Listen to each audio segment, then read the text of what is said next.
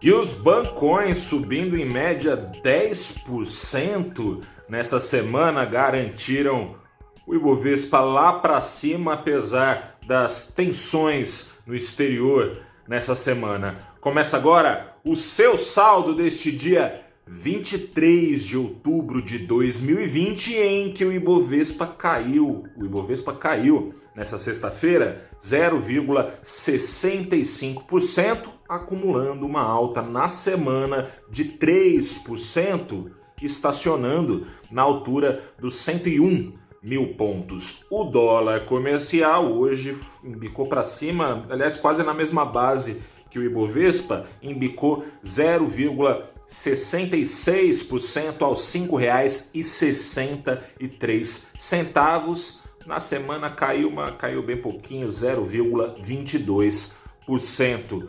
Os bancões desempenharam bastante nessa semana, no mês eh, lideram os maiores ganhos da carteira do Ibovespa, mas foi quase tudo concentrado especialmente nessa última semana, com expectativa pela temporada de balanços que já está rolando, mas com os números dos bancões que começam a ser divulgados na próxima terça-feira, dia 27, pela manhã, com o Santander Brasil.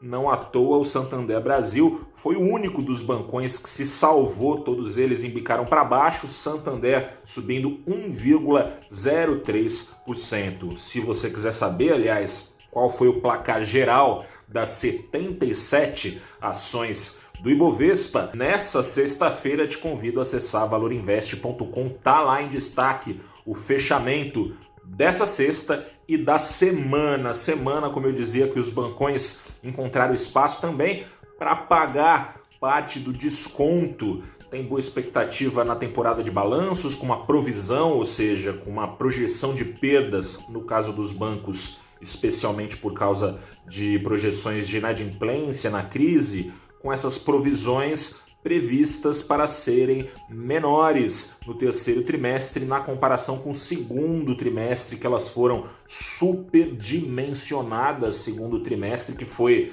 aqueles três meses concentraram o grande choque da chegada da crise desencadeada no mundo todo pela Covid-19. Sempre é bom lembrar, tem bolsa subindo, mas tem também rolando a maior crise econômica que o mundo já enfrentou em nada menos que 90 anos, desde a Grande Depressão de 1930. Quem diz isso não sou eu, são os analistas, economistas que estão calculando o tamanho do estrago pelo mundo. Mas os bancões encontraram espaço para pagar parte do desconto. O desconto segue enorme no ano. Vou te dar aqui uma ordem de grandeza. No ano, os bancões que subiram tanto nessa semana. Itaú subiu mais de 10%, Bradesco subiu mais de 11%, ação é, preferencial, que é a ação que dá direito a dividendos, ordinária subiu mais de 9%, a ação do Banco do Brasil subiu mais de 10%,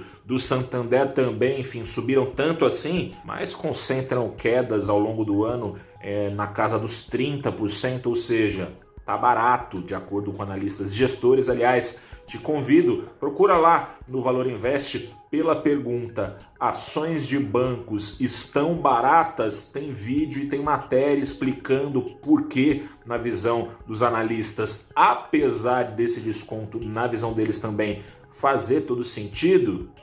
De acordo com eles, está barato sim, os bancos têm sofrido uma concorrência forte né, das fintechs, os bancos tradicionais das fintechs, até de varejistas que estão engrossando a sua frente financeira, oferecendo crédito aos seus clientes e os bancões sofrendo então a concorrência pesada e acirrada com a disrupção tecnológica, além também de movimentações tanto do governo via Caixa Econômica baixando juros já desde antes da crise e alegadamente, de acordo com o presidente Jair Bolsonaro, para induzir os bancões a irem atrás, baixando juros também. Ele chegou inclusive a chamar Pedro Guimarães de exterminador de bancos no começo do ano. Faz tempo, né? A crise está demorando tanto, essa pandemia para acabar, que parece que já faz alguns anos, mas faz meses. No começo do ano, o presidente disse isso ao lado do presidente da Caixa. E o Banco Central, desde a antiga gestão do Ilan, agora com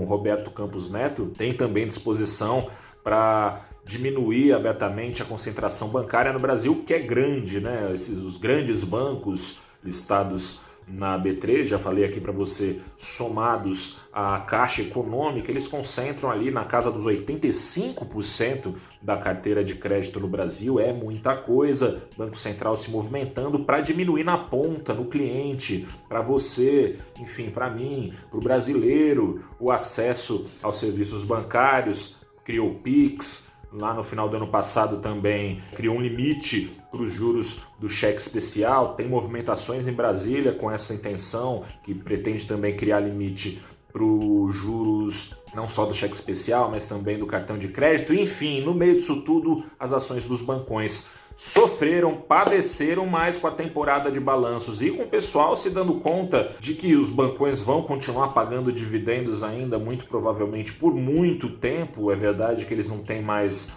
uma perspectiva de crescimento de lucros como já tiveram, mas também não devem é, ter uma queda tão significativa e tão cedo nos lucros daqui para frente investidores foram atrás desses descontos subindo então o Ibovespa. No pano de fundo, trazendo as perdas lá fora, você bem sabe, tenho dito aqui sempre no saldo do dia, e já faz a. Bom, faz mais de quatro meses que isso está rolando. Lá nos Estados Unidos seguem as negociações entre republicanos e democratas por mais gastos contra. A crise e as negociações essa semana tiveram juras de otimismo de parte a parte, tanto da presidente da Câmara, a democrata Nancy Pelosi, quanto do republicano secretário do Tesouro americano Steven Mnuchin, todo mundo muito otimista. Pois é, mas a eleição está chegando, nada foi decidido, teve 48 horas que iam acabar na terça para ter uma decisão, depois essas 48 horas foram dobradas, estamos aqui sem decisão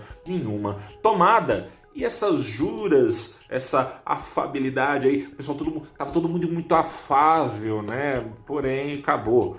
Noite passada teve debate entre Trump e Biden. Trump acusou Pelosi de estar tá atrapalhando as negociações. Pelosi, em contrapartida, acusou Trump de não conseguir convencer os senadores republicanos. O Steven Mnuchin, com quem Pelosi tem conversado esses, tempos, esses dias todos e que ela vinha dizendo que seriam conversas e ele também sempre promissoras, acusou a Pelosi de ser irredutível. Enfim, semana acabou. Com esse impasse mantido, as eleições chegando, muito provavelmente tudo se encaminha para não bastassem as incertezas que uma eleição traz pelo menos pelas pesquisas e pelo menos pelos analistas, pela percepção dos eleitores americanos em pesquisas com nova vitória no debate de ontem à noite entre Trump e Biden, de Biden, que está à frente das pesquisas, tem uma perspectiva se cristalizando de vitória de Biden. Isso por si só traz incerteza, mudança de governo sempre traz alguma incerteza.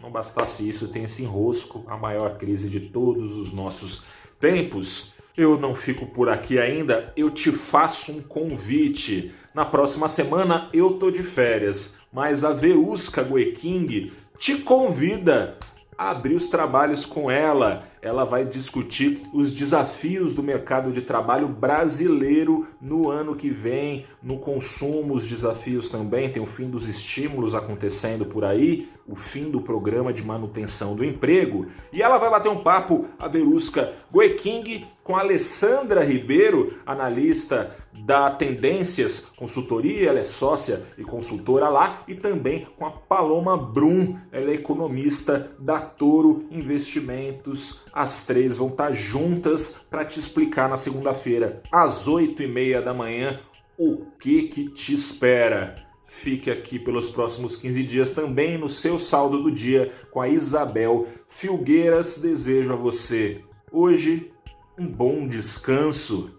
Volte aqui na segunda-feira para mais novidades. Fica aqui o meu abraço, Até a próxima lá na frente. Até lá. Tchau, tchau.